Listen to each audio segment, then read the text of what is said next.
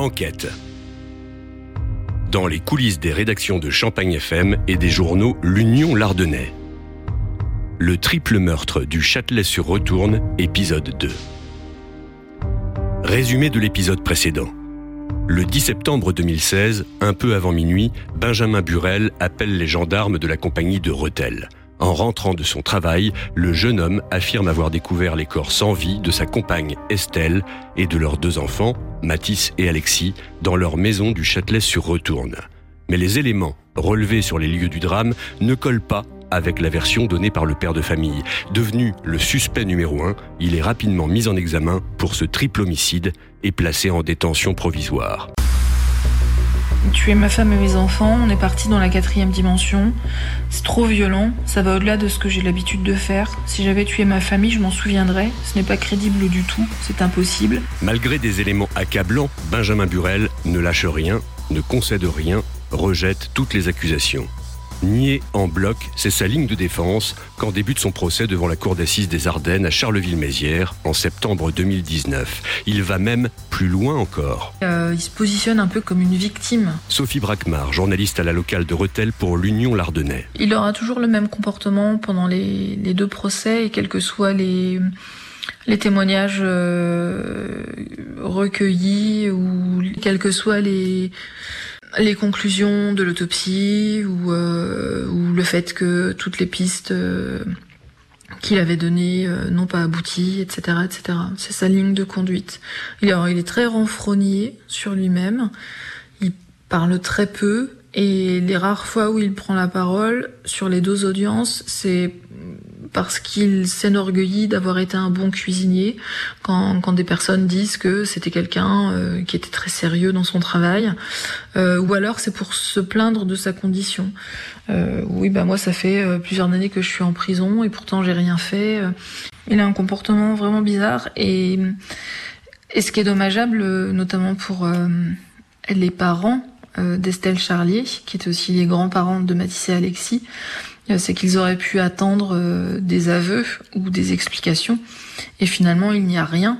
Donc à part tous les éléments qui ont été apportés par l'enquête, Personne ne sait véritablement comment les choses se sont passées. À la barre se succèdent les témoignages des enquêteurs et les expertises qui accablent Benjamin Burel. L'expert psychologue, qui lui a parlé à plusieurs reprises, livre une analyse assez glaçante du jeune homme. C'est l'expert psychologue Jean-Luc Ployer euh, qui est allé voir Benjamin Burel à deux reprises.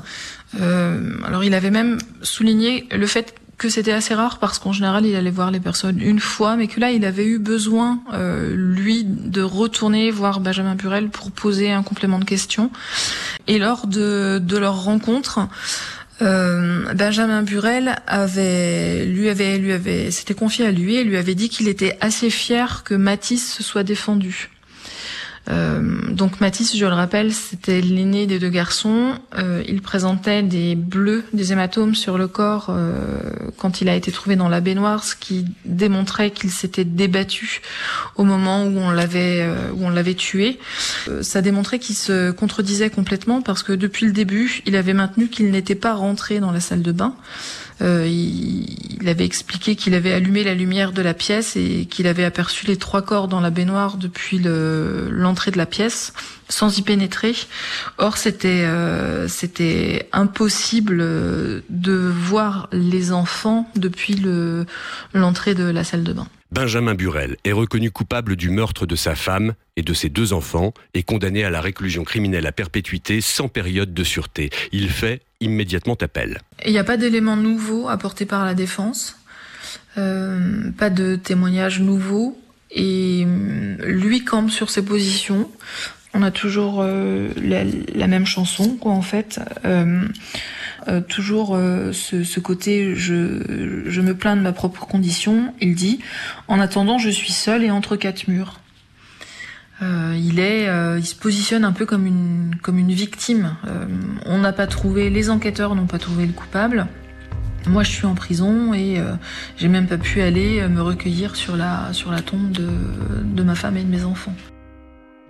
Enquête, un podcast Champagne FM et l'Union Lardonnais.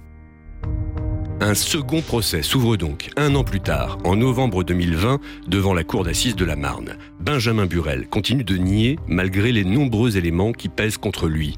Ses avocats dénoncent une enquête à charge. Ils échafaudent même une théorie surréaliste basée sur la présence dans la maison où les meurtres ont eu lieu d'un poisson d'eau douce. Euh, à savoir qu'il y avait dans la maison des Burel un poisson d'eau douce dans un aquarium.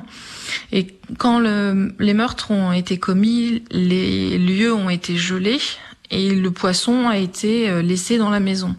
Quand les enquêteurs sont revenus euh, un an et demi après pour essayer de faire réagir euh, Benjamin Burel sur les lieux et de faire un semblant de reconstitution, le poisson était toujours vivant.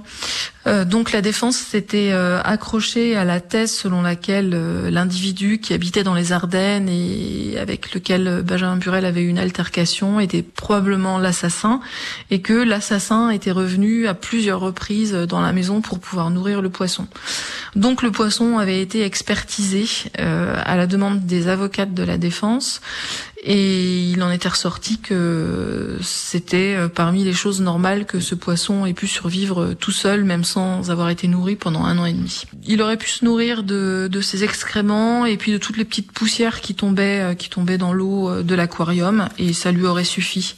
Euh, voilà. Donc la, la défense avait demandé une contre-expertise, et là par contre, ça n'a pas, ça n'a pas été accepté. L'anecdote du poisson arrache quelques sourires dans l'assistance de la salle d'audience, mais il s'efface très vite quand les photos de la scène du crime sont diffusées sur un écran géant. Moi, ça m'a fait drôle. Euh, parce que la scène, je me l'imaginais et j'avais pas forcément besoin euh, d'avoir des, images sous les yeux. Euh, je pense qu'elles ont été diffusées pour les jurés, mais peut-être aussi pour essayer d'obtenir une réaction de la part du, de Burel, mais mais il y en a il y en a pas eu. Et sur ces photos, ben on voit on voit la scène quoi.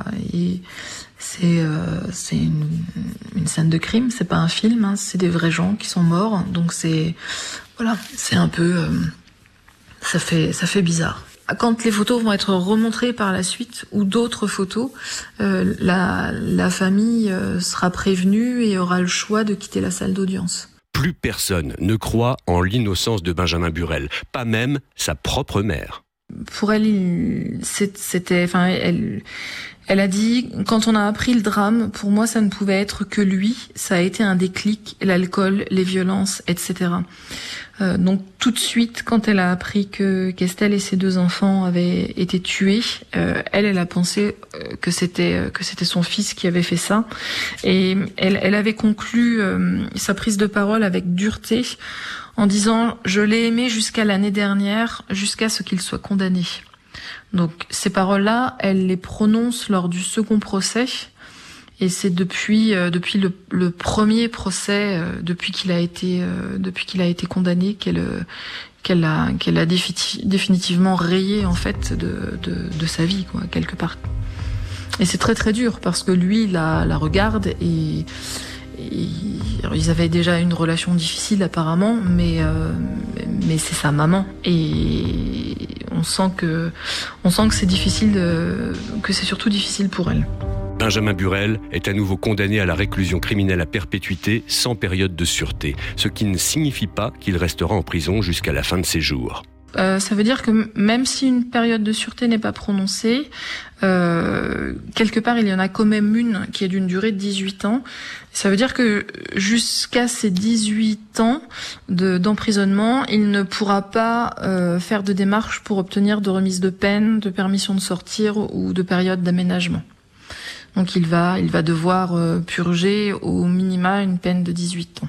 Quelques jours après ce second procès, Benjamin Burel s'est pourvu en cassation. Sophie Brackmar sera évidemment très attentive à la conclusion de cette terrible affaire. Ce qui m'a marqué, euh, c'est euh, son comportement. Euh, mais ce qui m'a marqué aussi, c'est le finalement le comportement qu'il aura eu pendant toute la journée du samedi. Parce que si on refait le film il a tué sa famille le vendredi soir. Euh, il a dormi vraisemblablement chez lui, donc avec, avec les trois cadavres à proximité. Il s'est levé le matin, euh, il est allé travailler, il a passé une journée normale, personne n'a rien remarqué. Il était pas nerveux, il était, il était souriant, à l'aise comme d'habitude. Et, et le soir, il appelle les gendarmes en disant quelqu'un vient de, enfin j'ai retrouvé ma famille morte, quelqu'un les a tués ou alors c'est ma femme. Enfin c'est cette capacité ou alors il est dans une sorte de, déni. Enfin je sais pas, mais d'être capable de, de, dormir sur place, de d'aller travailler, de faire comme si de rien n'était, et puis de revenir. Je, ça c'est quelque chose que que j'avais jamais vu quoi.